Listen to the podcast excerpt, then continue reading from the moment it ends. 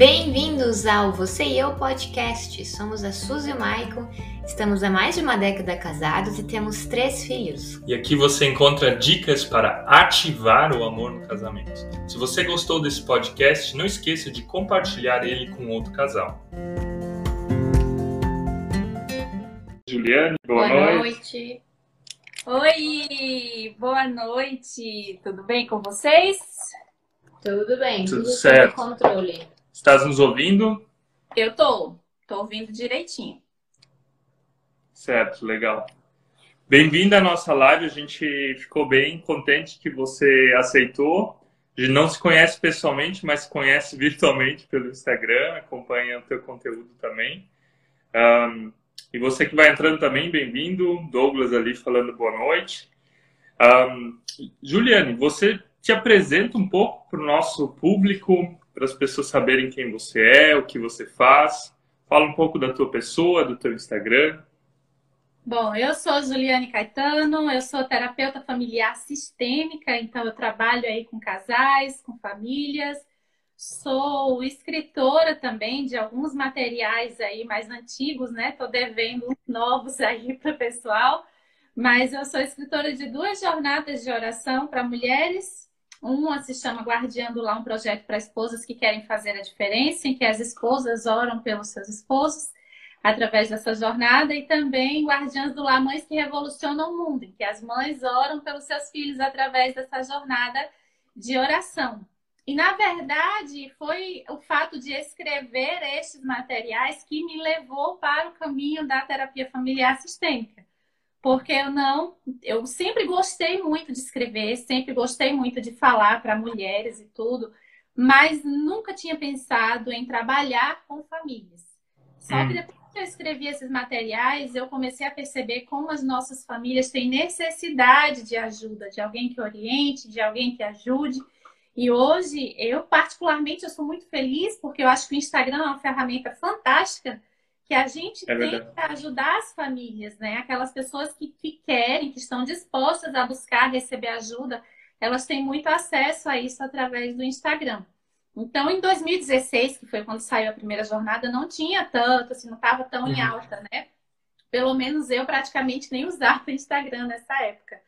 Mas o perceber a necessidade das famílias de orientação, de ajuda, foi que me fez querer e procurar e me lançar aí numa formação de terapia familiar sistêmica. E aí hoje eu ajudo né, as famílias, trabalho com as famílias, sou esposa de pastor, sou casada com o pastor Nilson Caetano, sou mãe de três filhos também, igual vocês, né? Só que os meus são, são maiores um pouquinho, eu já tenho um adolescente, já tenho uma pré-adolescente, e tenho um pequenininho também que o Senhor mandou de brinde aí para nós.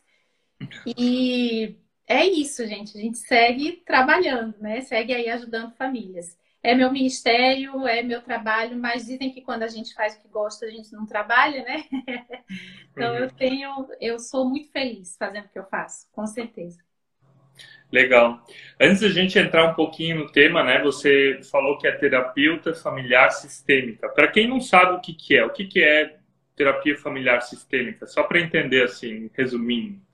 A terapia familiar sistêmica, ela entende a família como um sistema, um subsistema dentro do sistema chamado sociedade. Então, a família, ela é um sistema formado por alguns outros sistemas. Tem o sistema do casal, o sistema parental, que é o sistema da relação dos pais com os filhos, né? O uhum. sistema fraternal ali, que é o relacionamento dos irmãos, e quando você tem um sistema, quando você tem toda uma engrenagem funcionando e uma pecinha dessa engrenagem para de funcionar ou não está funcionando corretamente, então todo o sistema é atingido. Então a terapia familiar sistêmica, ela enxerga isso. Não é alguém da família que está em dificuldade, é a família inteira que tem uma dificuldade uhum. e que precisa olhar para aquela pecinha e se movimentar todo mundo para que essa pecinha comece a funcionar melhor. É mais ou menos isso aí. É, isso aí já dá pano, pano para manga para a nossa live, mas vou deixar vocês continuar aqui. Eu até perguntei antes para o né? Se somos nós, os cristãos, que usam esse termo da da terapia familiar sistêmica, mas daí ele me explicou que não somos só nós. Que é o termo da psicologia. Verdade, é, a maior, uma boa parte dos terapeutas de família trabalham na visão sistêmica, né? Alguns, é, alguns vão para a área da psicanálise também e tudo, mas uma boa parte trabalha na questão da terapia familiar sistêmica, é a visão de um todo, né? Você pega ali e, e analisa as histórias, os contextos que rodeiam aquela família para que você possa ajudar toda a família, né? Então, por exemplo, o casal, você vê o casal como um sistema. Não é que alguém é culpado, alguém é responsável, alguém está com problema. Ali é um sistema que precisa funcionar direito. E aí os dois precisam se movimentar para que isso aconteça. Beleza. Então, a nossa primeira pergunta é: que muda no casamento com a vida dos filhos? Muda praticamente tudo. muda praticamente tudo, né? Porque, inclusive, na visão da terapia familiar sistêmica, existem ciclos que a família passa.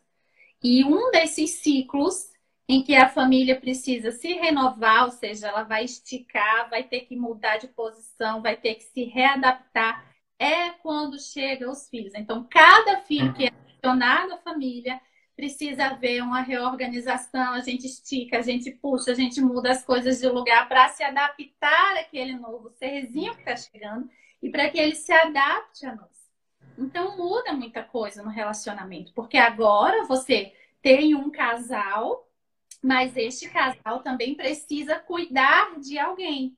Esse uhum. casal é responsável por alguém, é responsável financeiramente, emocionalmente, espiritualmente, por essa pessoa. Então, demanda muita energia do casal. É mais um papel que tem que assumir, mais um papel que o casal precisa assumir.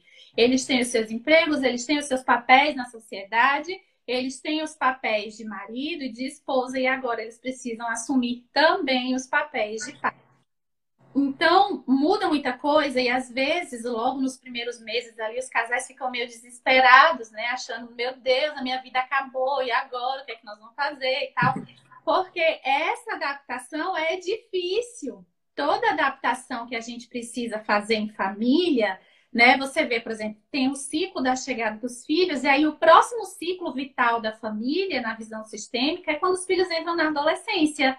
Hum. Por quê? Porque quando os filhos entram na adolescência, a gente tem que reaprender a ser pai e mãe. É como se nada daquilo que a gente fizesse com eles criança tem sentido na adolescência. Então, vai, a gente precisa esticar, organizar, mudar de posição e se adaptar. Então, são momentos em que realmente tudo muda. E aí as pessoas dizem assim: ah, é porque filho estraga casamento. E eu bato na tecla, digo, não é filho que estraga casamento. É o casal que não consegue se adaptar à chegada desse filho. E aí fica nessa confusão de sempre, né? De quase sempre. Então, muda muita coisa, realmente. Demanda mais energia física, mental, espiritual. E acaba demandando também muita boa vontade do casal para permanecer sendo um casal, apesar de serem pais, né? Agora. Uhum. Porque o que acontece muito é que a gente vira pai e mãe e esquece que é marido e esposa. Sim. Agora eu virei pai, virei mãe, então a minha vida é só de pai e mãe, eu só converso sobre filho, eu só falo, eu só faço tudo de filho. E o casal esquece que é um casal. E esquece que o papel de pai e mãe foi um papel adicionado a vida. Uhum. Eles ainda são um casal. Então, eu acredito que essa mudança, essa adaptação de continuar cuidando do sistema casal, mesmo depois de assumir os papéis de pai e mãe, é a, o que complica mais a vida dos casais.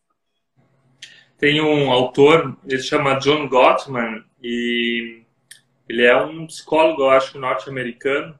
Ele criou um instituto de casais, né? Ele fez pesquisas durante 20 anos com vários casais e achou alguns pontos em comum por que casais permanecem casados. E também por que, que eles se separam, né? E um dos pontos é que a vinda dos filhos é um dos maiores geradores de crise, né? Quando o casal ele não está muito bem ajustado antes da vinda dos filhos, a vinda dos filhos é um, é um fator a mais para o casal se distanciar emocionalmente, depois também em outras áreas e talvez depois até um casamento não dá certo, né?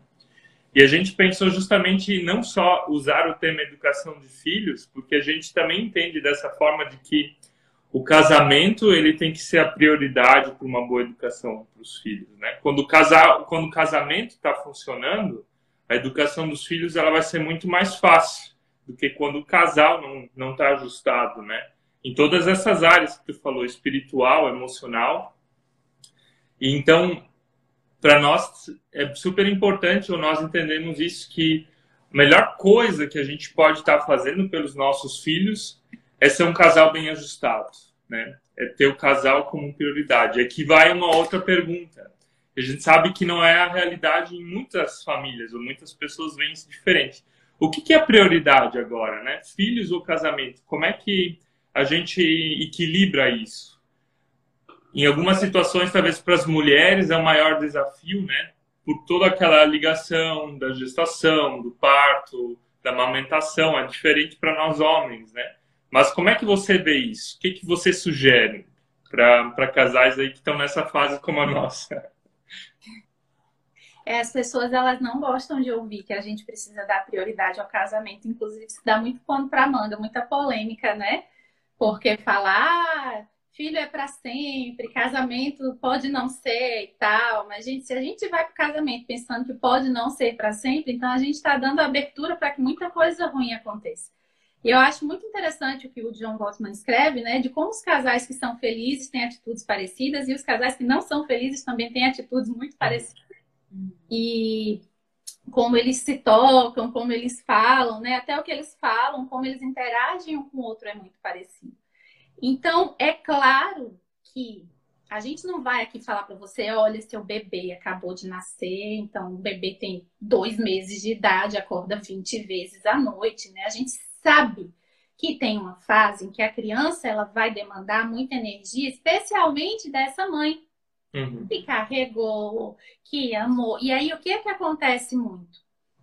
Esse pai, principalmente se ele não é um pai muito ativo, se ele não é um pai que participa bastante, ele pode ficar meio ressentido e começar a se distanciar. Ele fica ressentido desse amor com essa mãe, dessa, desse agarrado, né? Porque o filho ele tá ali dependendo da mãe. Então ele fica ressentido, ele fala: "Ah, mas depois que o nosso filho nasceu, minha esposa não me dá mais atenção. É, uhum. agora é tudo pro filho, agora é isso e aquilo outro". E eu digo pros pais assim: "Olha, a melhor maneira de você não se sentir excluído na relação pai, mãe, filho é você participar ativamente e pegar essa criança e, e, e, entrar no papel de pai verdadeiramente, para que você não se sinta um ser à parte nessa relação. Uhum. Em compensação, do lado feminino acontecem duas coisas. Por conta de todos os hormônios, confusões e etc, e cansaço e tudo, a gente tem um amor imenso por alguém que nos ama incondicionalmente. Aquela criança, ela precisa de nós, ela não conhece os nossos defeitos, ela, ela, ela nos ama, nós somos as melhores pessoas do mundo para aquela criança. Então é alguém que me ama incondicionalmente. E aí, às vezes, essa criança começa a suprir todas as carências emocionais daquela mãe naquele momento em que ela precisa, em que ela não vê defeitos e tudo. Então, a mãe, ela quer ficar com aquela criança e começa a também ficar ressentida com esse distanciamento do esposo então ela começa a olhar o que o esposo não faz, que ele não é aquele pai que uhum. ela esperava que ele fosse. E aí começa a haver um ressentimento mútuo e ninguém fala nada com ninguém. Uhum. Na maioria das vezes, o que acontece é que ela guarda esse ressentimento que só vai crescendo, ele guarda esse ressentimento porque fala: não, se eu falar para ela, ela tá no puerpério, toda mulher chora muito no puerpério, etc e tal, não vou falar. E a coisa vai crescendo, e quando o casal vê, eles estão distantes, estão há meses sem ter um tempo de casal. Então, o que é, eu oriento sempre. A gente sabe, gente, que o início é muito difícil. E aí a gente precisa ter uma compreensão paterna desse uhum. lado também. Que, gente, é, você acorda 300 vezes por noite, é cansativo tem sim todos os hormônios e tudo, mas isso não pode durar para sempre nós ainda somos um casal. Então chega um momento que a criança começa a crescer um pouquinho, né? Ali, ah, fez uns três meses, o negócio melhorou, a cólica passou, etc e tal. Vocês precisam fazer um esforço, e é um esforço muito grande para uhum. priorizar o casamento. É todo mundo cheio de olheira, é todo mundo cansado, é todo mundo, sei lá como é que tá se sentindo, não sei o que e tal. Mas hoje nós vamos jantar juntos. Ah, não dá para sair, não dá para deixar o bebê com a avó, não sei o que e tal. Então nós vamos fazer um jantar aqui, nós vamos fazer um delivery, nós vamos arrumar a nossa mesa, nós vamos comer uhum. Então a gente vai sentar no sofá e nós vamos assistir juntos. A mãe vai dormir depois de 10 minutos que começar a série, mas os dois estão juntos. E isso começa a passar a mensagem na mente do casal de que vocês ainda são um casal de que vocês priorizam um ao outro. Se a gente for ficar esperando o tempo aparecer, a libido voltar e, e não sei o quê, e os dois estarem satisfeitos com os papéis que estão exercendo, gente, não vai acontecer. Exatamente é por causa dessa readaptação. Então a gente tem que fazer no início, não porque a gente está com vontade, porque a gente quer estar tá junto, ah, eu quero dar. Não, a gente tem que fazer porque é importante para que o casal sobreviva. E isso também, se a gente não, não faz isso logo no início, os filhos vão crescendo e cada vez vai aparecendo mais uhum. coisas que vão impedir de o casal estar junto. Então, daqui a pouco eu tô colocando, eu tô deixando meu filho dormir uma hora da manhã, que é a hora que eu durmo, porque o casal não tem o que fazer e o que conversar enquanto essa criança está acordada. Então, a desculpa é que a criança fica acordada até uma hora da manhã. E a gente precisa, então, reorganizar esses hábitos. Tem uma frase da Virginia Satir, que é uma terapeuta de família que eu sou fã, de que eu vou ser igual ela quando crescer, né? E ela fala e um casal que está insatisfeito um com o outro não pode, não é capaz de passar um ambiente de segurança emocional para os seus filhos. Hum. Os filhos percebem que o casal não está bem, por mais que eles queiram disfarçar. Então, sim, você precisa cuidar da sua relação, cuidar do casal para que os filhos tenham segurança emocional. Então, você quer criar filhos seguros emocionalmente, felizes, que vão ter empatia pelas pessoas e tal. Cuida do teu casamento, que já vai ser meio caminho andado. Amém. Até, até porque se você for perguntar para os filhos, né, eles sempre vão querer que os pais fiquem juntos e permaneçam juntos. E a gente percebe na nossa situação de vida, né? Ela é bem puxada agora, com três filhos pequenos, né? O mais novo tem sete meses, o mais velho tem quatro anos, tem o sanduíche ali de dois anos, então é tudo muito intenso. E tem vezes onde a gente talvez não tá bem, como qualquer casal tem seus momentos onde não tá bem, e a gente percebe que é mais difícil com os filhos, eles querem mais atenção, ficam mais chatos, ficam mais manhinhos. Então, eles não sabem ainda expressar conscientemente o que está acontecendo, mas eles tentam ajustar o nosso sistema familiar quando a gente não está bem, né? Então um, é um termômetro. É um termômetro, na verdade, esse esse estar do casal, né? Para nós agora o terceiro filho foi a maior mudança, né? A gente achou, ah, o segundo filho vai ser a nossa maior mudança, mas o terceiro foi, né? Foi também uma parte de cirurgia, ele logo teve que ser operado nove dias depois, mas que seja, né? A gente se achar como família, se achar como casal foi um, foi um baita desafio, assim, né? Mas a gente tem como convicção e como experiência, né? Não só da, de leituras de livros, mas a nossa vivência é que é quando a gente está bem, os nossos filhos também estão bem. Exatamente. Os filhos percebem. Às vezes a gente disfarça, e vai conversar no quarto, vai brigar no quarto, vai brigar longe dos filhos, tá? Mas eles sabem o que está acontecendo. A gente sabia, gente, quando a gente era criança, né? Os aqueles pais que procuravam disfarçar, a gente sabia. Então, não, quando o casal não tá bem, eles não conseguem passar essa segurança. E ao contrário do que muita gente pensa, tem gente que fala assim: ai, mas eu vou sair com meu marido, mas meu filho, ele vai se sentir excluído. Gente, os filhos gostam de saber que os pais têm esse momento junto.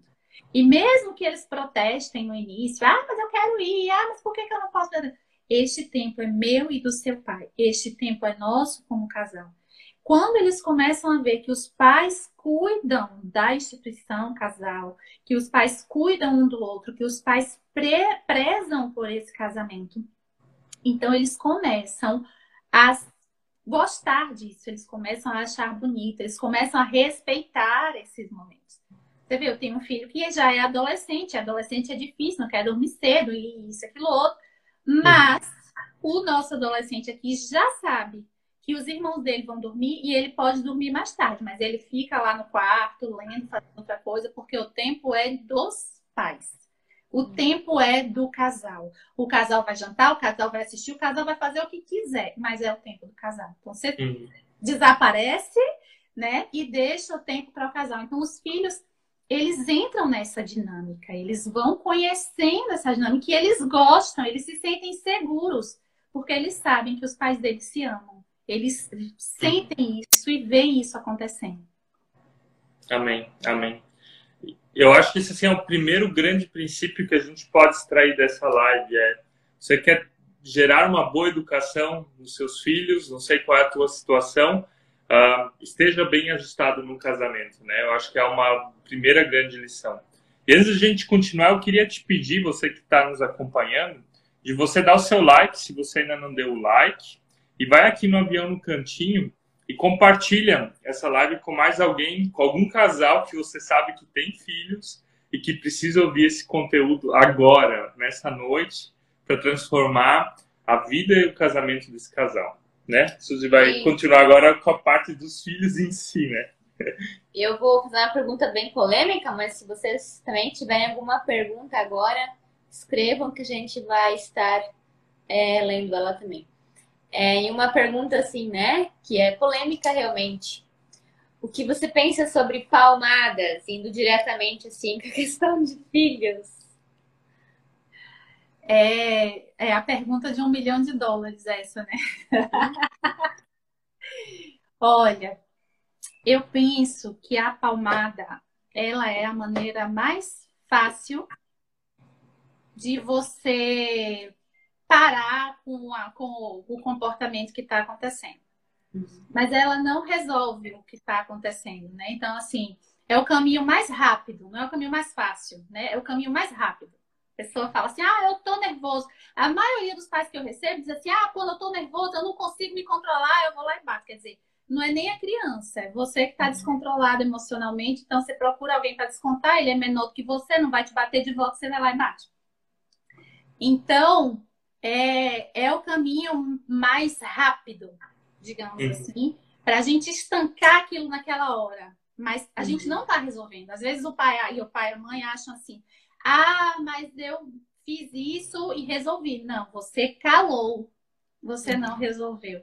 Uhum. Isso aconteceu muito com a nossa geração, né? Você uhum. calou o problema, você não resolveu o problema. Você deixou a criança com medo de fazer de novo, ou então ela escolhia o que ela ia fazer escondido de você para não fazer na tua frente para não levar um susto. Então não é que você resolveu o problema, é só que você calou, você deixou com medo, você fez outras coisas.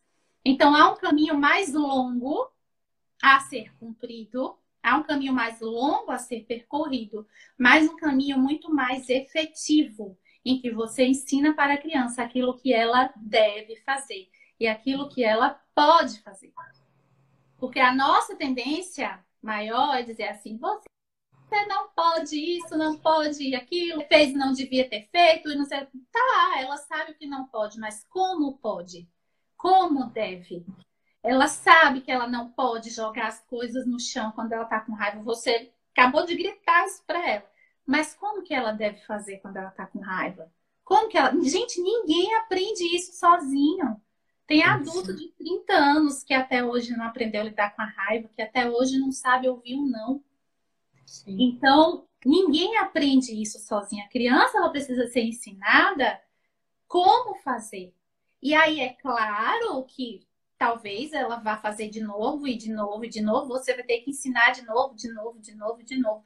Mas não é exatamente isso que acontece conosco, é exatamente isso que Cristo faz conosco, é exatamente Isso, quantas vezes a gente promete que vai para academia, que vai melhorar de vida, que vai começar uma nova vida, não sei o quê. Eu vou, eu vou, eu vou, e você não vai, porque você é humano. É difícil você mudar um comportamento, você mudar um hábito. Então a criança ela não vai aprender sozinha, não, peraí, eu peguei e dei uma palmada nela. Não, agora, porque eu dei uma palmada, ela sabe como lidar com a raiva. Ela não sabe. Hum. Você precisa ensinar. Então, muita gente me, me diz, assim, vem no Instagram e fala: ah, mas o mundo tá assim hoje por falta de palmada. E eu digo: não é, gente, não simplifiquem as coisas dessa maneira. O mundo está do jeito que está hoje, porque os pais não estão exercendo seu papel, uhum. as famílias estão cada vez mais isoladas, ninguém quer ajuda de ninguém, todo mundo reclama que está sozinho, mas se a tua sogra vier te ajudar, você não quer que ela faça nada, porque ela não sabe fazer do seu jeito. Ninguém ajuda ninguém, está todo mundo isolado, o pai não cumpre seu papel, as crianças estão entregues à própria sorte, entregue à tela. Estamos vivendo um mundo completamente diferente. Você vem me dizer que é porque não dá palmada no filho. Não é. Isso é simplificar as coisas. Uhum. Então, há muitos outros caminhos, né, a seguir.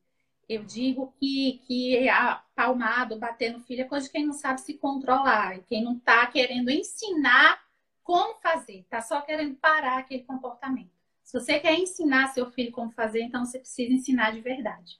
Sem que ele tenha medo de você. Se ele tiver medo de você, o coração dele está fechado. Ele não vai conseguir aprender aquilo que você tem para ensinar. É, é bem desafiador isso, porque nós vivemos numa época que se pensa a curto prazo, né? A gente quer tudo rápido. Agora, pensando em vida, né? A própria internet, o próprio Instagram, as próprias redes sociais, é, elas são instantâneas, né? Você dá um clique, você aperta e você tem. E quando você vai influenciar uma vida, né, que é a vida dos seus filhos, é uma coisa que não é rápida, né? Você você definiu muito bem. A palmada é o caminho mais rápido, mas não mais efetivo. Né? E o caminho mais difícil, mais trabalhoso, é a longo prazo, né? E tentar achar outros meios para que para que teu filho te obedeça. Deixa eu te perguntar, o que, que seriam então outras soluções, outros meios para fazer esse caminho a longo prazo? A gente precisa mostrar, depende, depende muito da idade. Porque, por exemplo, uma criança de dois anos, de três anos, ela vai precisar muito do físico e de uma coisa muito objetiva. Então, ela vai precisar que você toque nela e leve ela até onde ela vai fazer. Ou você diga para ela, a gente ensina, né? Ninguém apaga fogo com fogo. Então, a gente ensina na hora da calma.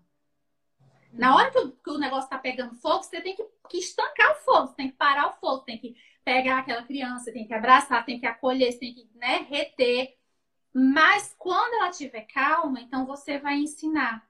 Você vai ensinar que todo mundo sente raiva, né? Digamos assim, na uhum. raiva. A criança joga as coisas no chão quando tá com raiva. Todo mundo sente raiva. É normal sentir raiva, a mamãe sente raiva, o papai sente raiva. Diz o nome das pessoas que ela conhece. É normal a gente sentir raiva, mas quando você estiver com raiva, não pode jogar as coisas no chão. Essas coisas são importantes para a mamãe. Então, você não pode se machucar, você não pode machucar as outras pessoas. Sabe o que pode fazer? E aí você começa. A gente vai contar até 10, não sei o que e tal. E é lógico, gente, que uma criança de dois anos ela vai demorar para entender isso aí. Você vai ter que lembrar constantemente, ó, quando contar até 10, né? E eu demorei com meu filho primogênito, a gente erra com os primogênitos demais, né? Eu demorei para entender essa questão do contar até 10 com meu filho, então eu tentei um monte de coisa. Mas a criança gritava, queria fazer um monte de coisa e tal. Até que eu comecei a ensinar na hora da raiva contar até 10. E eu comecei, porque assim, eu falei, ah, nada que eu estou fazendo está funcionando mesmo, vai que funciona. Vai que eu ensino a respirar, cheirar a flor, soprar a vela e tudo. E eu fiquei impressionada como quando eu parei de dizer o que não era para fazer, eu comecei a ensinar ele o que fazer.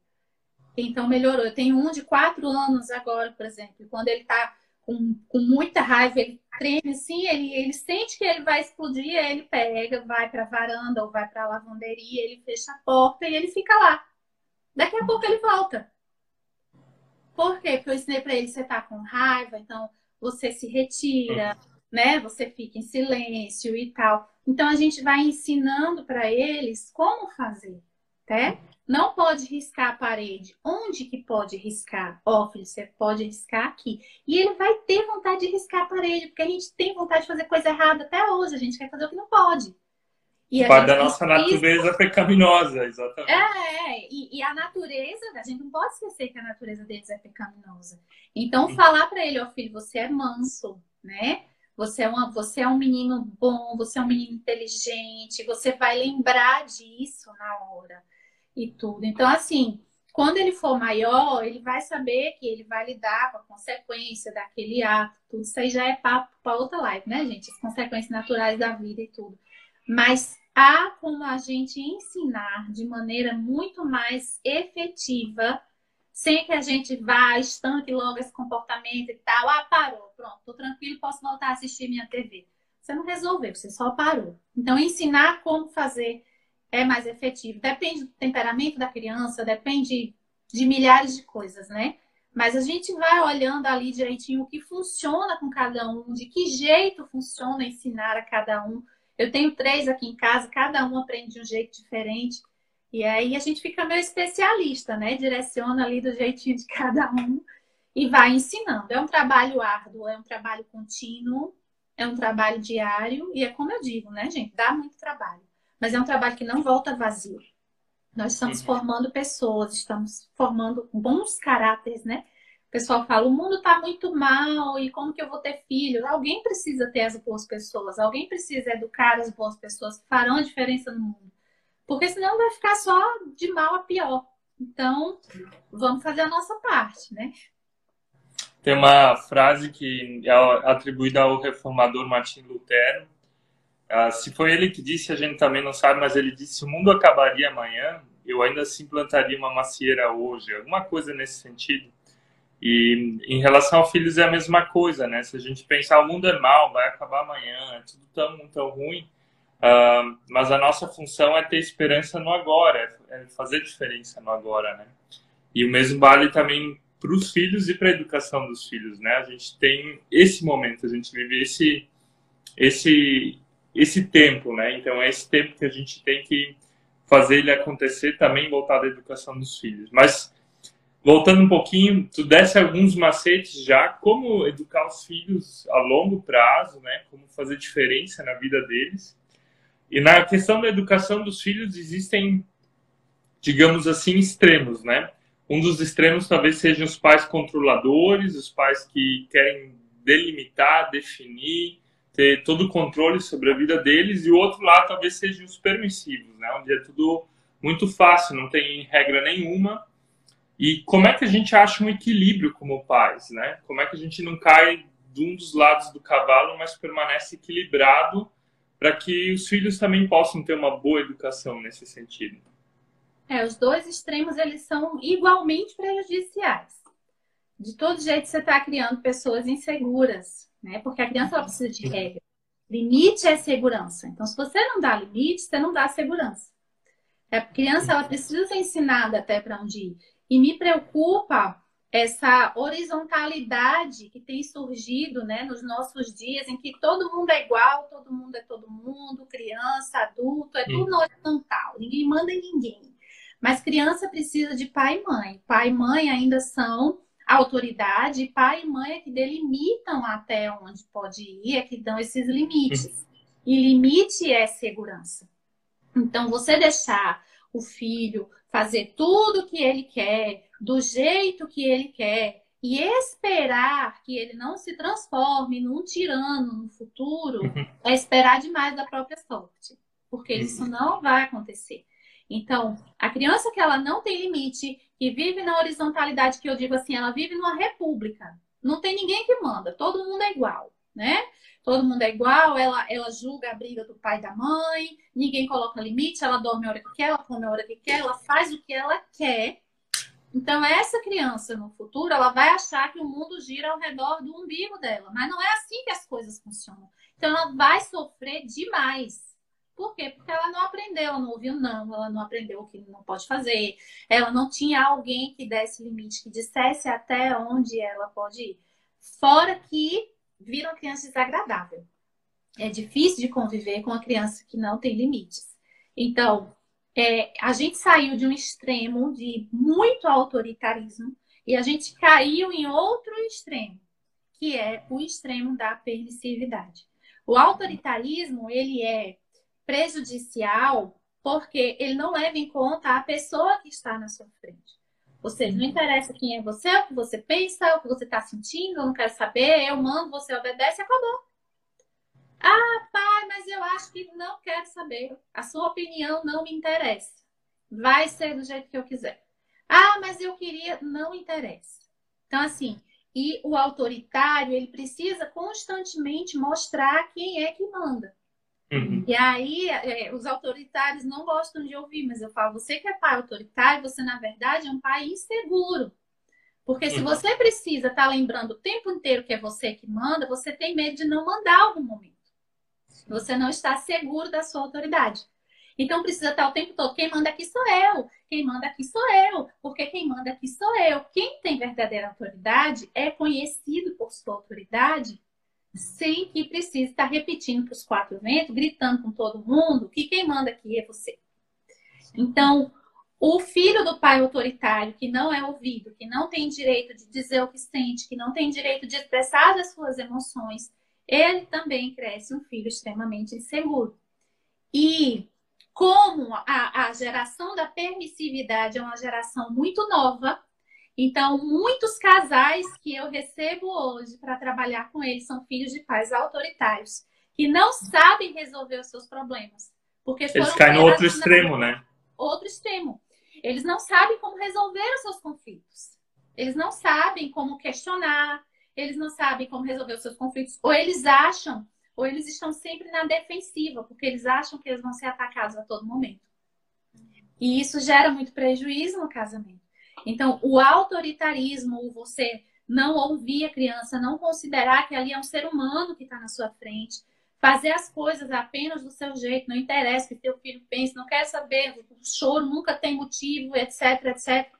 Isso também é extremamente prejudicial. Ah, Juliana, então a gente faz como agora? A autoridade, ela se conquista através das nossas atitudes, a autoridade e o respeito eles se conquistam à medida que nós somos coerentes na nossa vida, que nós cumprimos com aquilo que nós falamos e, mais do que isso, que nós vivemos aquilo que nós falamos. Aí a gente começa a ter o respeito dos nossos filhos, porque eles sabem que nós somos pessoas verdadeiras. Então, eu posso ser firme sem ser autoritária. Eu posso dizer não sem ser autoritária. E aí eu digo para as mães de adolescentes, às vezes a gente vai ter que normalizar que seu filho adolescente vai te odiar por algumas horas do dia, porque você vai olhar para ele e vai dizer não. E ele vai achar que você é a pior mãe do mundo, que você está destruindo a vida dele, mas você sabe o que é melhor para ele. E você vai dizer não, e para isso você não precisa dizer porque quem manda sou eu, porque não me interessa o que você pensa, porque eu não quero ouvir a sua opinião, porque isso você manteve o seu não. Você foi firme sem precisar né, dessa, dessa. Então, a autoridade é você dar o limite, você ter a firmeza, mas acima de tudo é você ser coerente e através dessa sua coerência, desse cumprir o que promete, dessa regulação emocional que você demonstra, você ganha o respeito e a autoridade dos seus filhos. Até porque é, seria uma criação pelo medo, né? Uma obediência pelo medo da questão. E é, a, nossa geração, a gente foi criado realmente, a gente respeitava ou obedecia e era por medo e não pela questão do que foi pedido, né? Pois é. é tem, uma, tem uma diferença de poder e autoridade, né? A autoridade você conquista pela tua influência, pela tua, pelo teu ser. E o poder é pela, pode ser pela posição, mas também pode ser pela imposição, né? E ali o, o, extremo, na verdade, pode gerar isso tudo que tu falou, né? De tu usar o teu poder de uma forma negativa, controladora, que espana a rosca do outro lado, né? Isso mesmo. Os dois extremos são prejudiciais, né? Tudo que a gente mais precisa na vida é de equilíbrio, é o que é mais difícil a gente achar em várias áreas da vida. Principalmente na educação de filhos, quando a gente já está cansado, quando a energia já está no final, está acabando. Então, É difícil, mas não é impossível. É um trabalho diário. É e vale a pena, né? Nossa, muito, muito, muito. Nada do que a gente conquista de material do nosso. Nós somos facilmente substituíveis no nosso trabalho, né? Nós somos é, facilmente substituíveis em qualquer lugar que a gente for, mas na vida dos nossos filhos a gente tem um papel que é insubstituível e que é o papel mais importante que a gente vai exercer na nossa vida, com certeza. É verdade. Juliane, aqui na nossa live teve alguém de Boston, talvez seja alguém conhecido de você que estava nos acompanhando, tinha o teu sobrenome. É o meu marido. Ah, o teu marido, exatamente, escreveu ali. teve um amigo nosso. Tá lá. Ah, é legal. Teve um amigo nosso da Alemanha que escreveu também, então a nossa live está internacional hoje, está na América do Norte. Olha, que legal! Passou aí em alguns países já. Uh, mas a gente está chegando agora no, nos minutos finais, digamos assim. Temos ainda duas perguntas preparadas. Mas você que está nos acompanhando, se você tem alguma dúvida, se você tem alguma coisa que gostaria de saber da nossa parte, da Juliane, da nossa convidada, escreva aqui. Pode escrever também de forma privada, daí ninguém fica sabendo se você não quer saber. E uh, pra, se, se ninguém é para ficar sabendo que você escreveu, agora eu falei me babaquei aqui um pouco.